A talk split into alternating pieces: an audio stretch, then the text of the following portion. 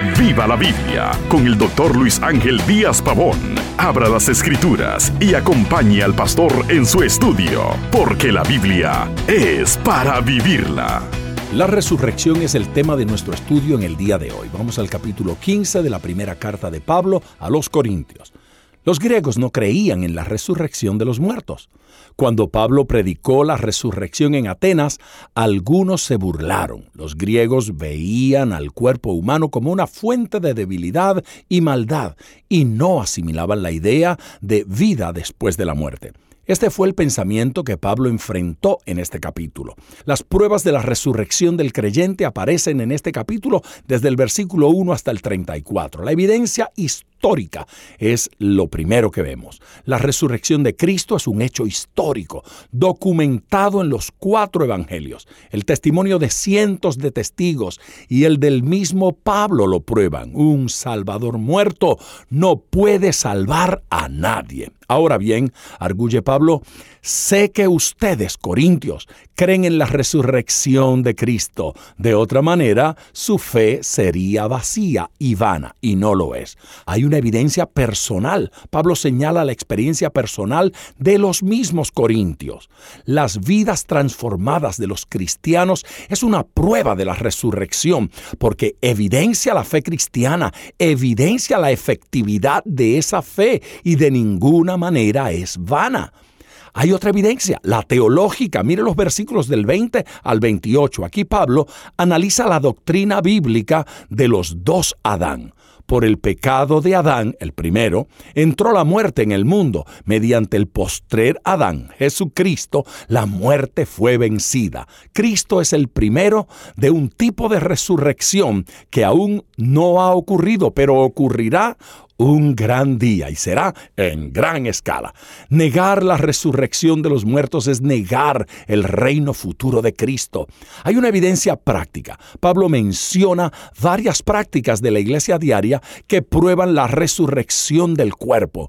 Por un lado, los corintios bautizándose por los muertos. Pablo no lo apoyó, solo dice que ocurría. En cualquier caso, la iglesia de Corintio aún practicaba el bautismo y este es un un símbolo de la muerte, sepultura y resurrección.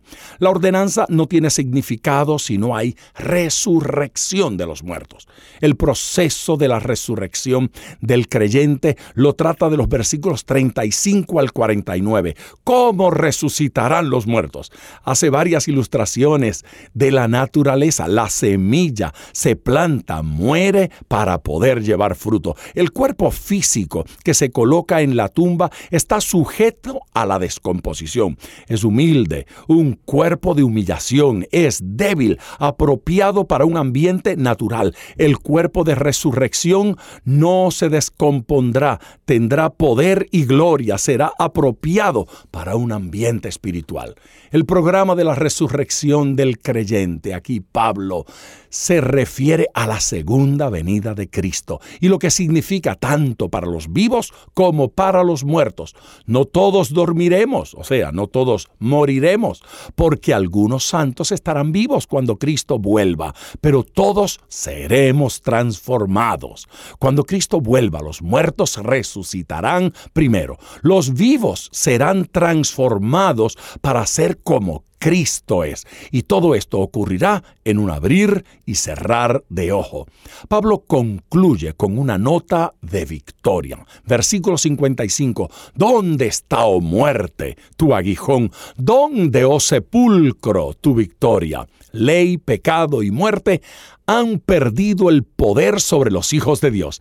Y en la resurrección, la victoria devorará la muerte. El versículo 58. Así que, hermanos míos amados, estad firmes y constantes, creciendo en la obra del Señor, sabiendo que vuestro trabajo en el Señor no es en vano. Hermanos, todo el trabajo que está usted haciendo contará para la eternidad. Por lo tanto, no se detenga. El lamento de Salomón, vanidad de vanidades, todo es vanidad, recibió respuesta. Gracias a Dios por la victoria que tenemos en la resurrección de Cristo. Bueno, hermanos, ya solo nos falta el capítulo 16 para culminar este estudio y eso lo haremos en nuestro próximo encuentro. Le exhorto y como siempre, ponga todo su al estudiar las escrituras porque la Biblia es para vivirla.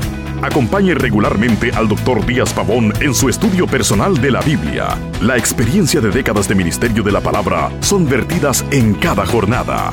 Usted puede adquirir copias de esta enseñanza visitando nuestra página web www.diazpavón.com. Esté atento, participe en nuestro próximo estudio y viva la Biblia.